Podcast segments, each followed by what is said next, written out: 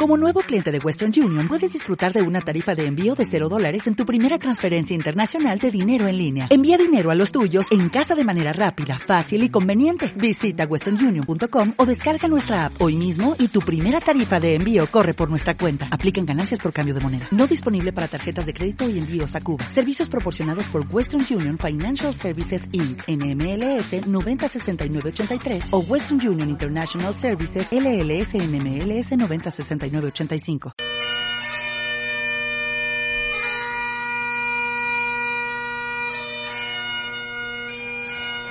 Y esta mañana en una imagen realmente conmovedora, cuando el servicio del sepelio de la reina Isabel llegaba a su fin, su gaitero principal, Herm Mast, eh, tocó este lamento, ¿eh? este mm, en una emotiva culminación de la mayor ceremonia de Estado que uno podía imaginar. Cuando dicen que esto representa el alma dejando al cuerpo en la tierra mientras el sonido se desvanece. Y el gaitero salía solo ¿eh? de la, este lugar, de Winston, y se iba por los jardines. Realmente una imagen impactante dentro de todo lo que pudimos ver, aprender y, compartir las sensaciones de, como decíamos al principio del programa, de un hecho histórico que hemos vivido estos, estos días con el fallecimiento de la reina de Inglaterra y la llegada del nuevo rey. Vamos a hablar con un amigo de este programa que siempre nos enseña y nos ayuda a entender estos procesos y estos momentos históricos de la humanidad. Eduardo, ¿estás allí? Sí, aquí estamos. ¿Cómo estás? Un gusto. Muy buenas tardes. Hola Eduardo, Eduardo Lázaro está con nosotros, ¿eh? historiador y que siempre nos ayuda a comprender las cosas. Así que gracias por atendernos. Muchas gracias a ustedes. Eduardo, bueno, sin duda los que habíamos leído un poco, conocemos y hemos seguido estos días, eh, conocíamos este, esta preparación meticulosa que duró años y en la que la misma reina había participado personalmente, ¿no? En diseñar su propio funeral. Eh, contanos tu visión de, todo lo que pudimos ver estos días y casi la, perfección de ese protocolo, la pompa, ¿no? La cultura. Eh, ¿Qué sentiste? ¿Cómo lo viste y qué significa esto para la humanidad y para la corona en el futuro? Bueno, eh, en primer lugar hay que decir que lo que vimos es una demostración de la tradición británica que pone en el protocolo, en el cumplimiento de las tradiciones, una parte fundamental de su forma de vida. De alguna manera hay una marcha eh, que se llama Pompa y Circunstancia, que eh, es la que eh, muestra ese espíritu británico que lo tuvimos en estos diez días verdaderamente digamos, en su máximo esplendor, ¿no?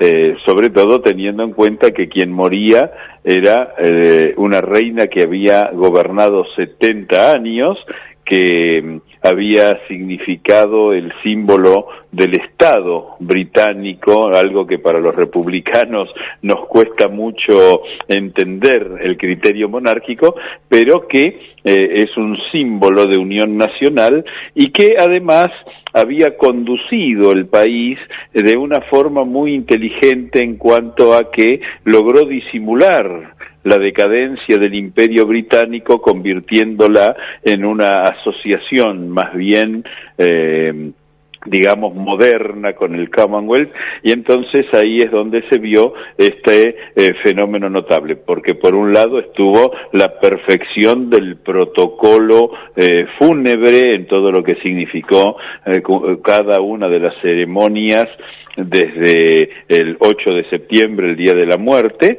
Eh, como bien vos decías, la ceremonia las ceremonias fúnebres estuvieron pautadas por la reina. En esto hay que decir que si bien Gran Bretaña es una monarquía constitucional, es decir que el rey tiene el poder pero no gobierna, para el interior de la Casa Real, el, eh, digamos, el monarca es claramente quien eh, marca eh, casi con una autoridad absoluta lo que va a pasar. Entonces lo que vimos ahí es, por un lado, eh, digamos, un desempeño perfecto de las instituciones estatales que acompañaron todas las ceremonias, las Fuerzas Armadas, el Parlamento, es decir, todo lo que tiene que ver con la continuidad jurídica del Estado, pero por otro lado quedó muy claro el espíritu del pueblo británico. No hubo un solo incidente, no hubo un solo eh, episodio que saliera de ese de esa situación de conmoción que significaba la muerte de quien parecía inmortal de alguna manera.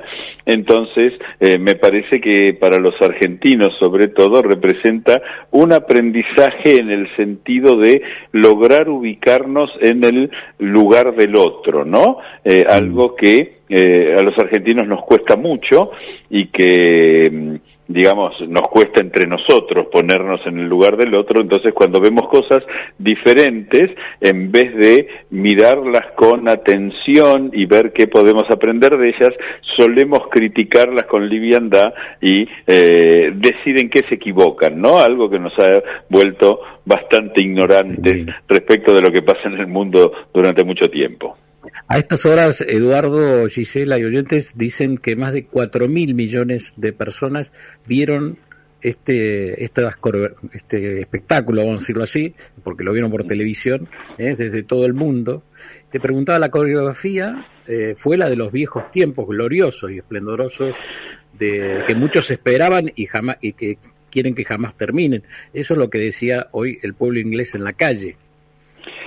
Sí, sí, también es cierto que hubo eh, pequeños gestos de modernidad, el uso de una carroza fúnebre, eh, un automóvil, digamos, en todos los reyes anteriores, todo el traslado se hacía con carruajes a caballo, hasta el último rey en 1952, que había muerto antes que la reina Isabel II.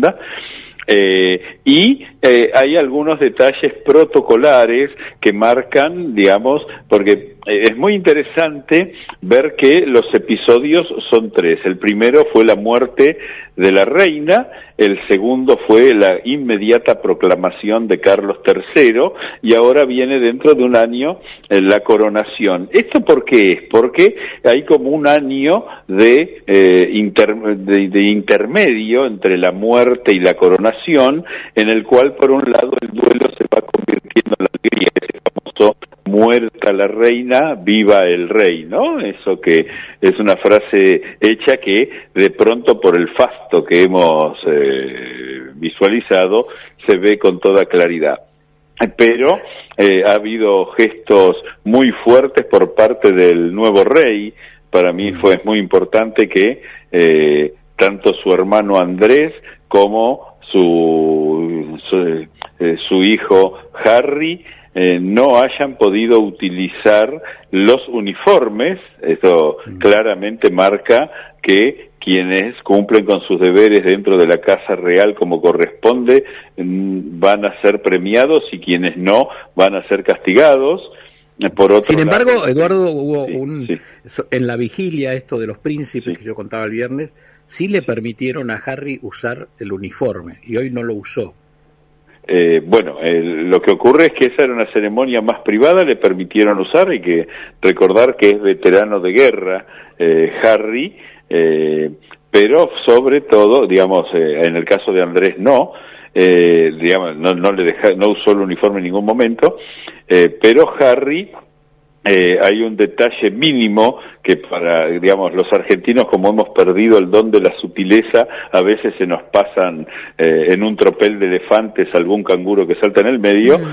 eh, a Harry le fue quitado el, este, digamos, el símbolo de la reina Isabel de su uniforme, lo cual es un gesto de, digamos, como de degradación es decir, el uniforme era un uniforme de un soldado raso, eh, no era el uniforme de un miembro de la Casa Real. Esos pequeños símbolos, ¿eh? Eh, digamos, esa, además esa suerte de intento de muestra de dureza por un lado y de flexibilidad por el otro, eh, Carlos tuvo dos o tres gestos que lo mostraron quizá como más cascarrabias, pero también como más humano, más cercano a lo que le pasa a cada uno.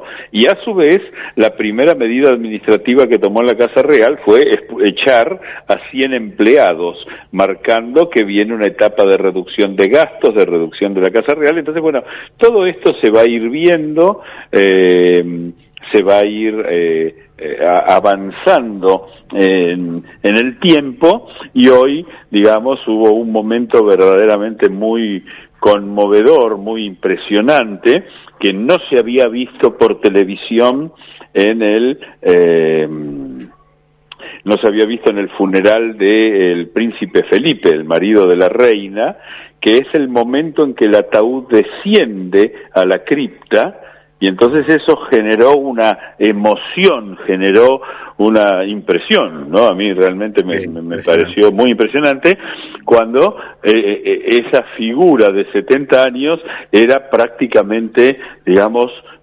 subsumida en la tierra, ¿no? Es decir, ese entierro se hizo presente gestualmente ahí, bueno, ahí, digamos, ya a partir de ahora lo único que resta respecto de la reina Isabel es sin duda el estudio histórico, es sin duda lo que tiene que ver con lo que fueron estos 70 años y, eh, digamos, el retiro de sus emblemas de todo el imperio británico. Así que en ese sentido eh, estamos presenciando algo que muy pocos tenían memoria porque esto, la vez anterior fue hace 70 años. Eduardo, hay un momento que a mí me impactó y quizás eh, eh, nos puedas explicar eh, el, símbolo, ¿no? Y hoy, cuando estaba allí la reina en Winchester y suena el himno británico, sí. y era la reina que se iba, sí. la reina, y el rey ya convertido en rey Carlos, que se emocionó mucho y se escuchó. Dios, bueno, lo que era hasta hace días, Dios sale a la reina y hoy es Dios al, al rey. Em, esa, esa tradición realmente en, no sé si se había dado en otro momento. Nunca televisada, nunca televisada. En este sentido, digamos, eh, lo que ha ocurrido ahora es muy impresionante porque así como cuando se, eh, se mm, filmó la coronación de la Virgen por primera vez, que salió por televisión, que fue un larguísimo debate porque era hacer público eh, una consagración que siempre había estado reservada a la aristocracia, este funeral eh, también mostró ese momento que es la aplicación práctica del cambio de reyes, ¿no? Y en ese sentido, eh, yo creo que esto va a incrementar notablemente la popularidad del rey. De hecho, las primeras encuestas, Inglaterra, Gran Bretaña es el, el gran país de las encuestas, eh, hablan de que en solamente eh, 10 días la popularidad del rey ya ha, eh, digamos, subió 20 puntos y ya ronda el 70%. Es decir, eh, como hay un viejo dicho un poquito vulgar, pero muy claro, que dice que los pingos se ven en la cancha, hay que decir que este hombre que sabía que iba a ser rey cuando cumplió cuatro años, esto es impresionante, es decir, que se preparó para ser rey durante 69 años, eh, un hombre con una preparación intelectual muy, muy, eh, digamos, profunda desde el punto de vista de su preparación, eh, podemos decir que intelectualmente tuvo una formación superior a la de su propia madre.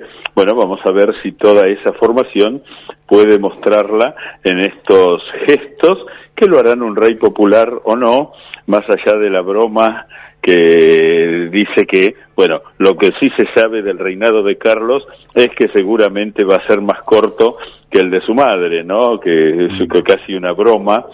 Pero, por otro lado, también hay que decir que los antecedentes de, de este hombre tiene una abuela de 102 años, su padre vivió 100, su madre vivió 96, es decir que se puede prever un largo reinado, no tanto como el de su madre.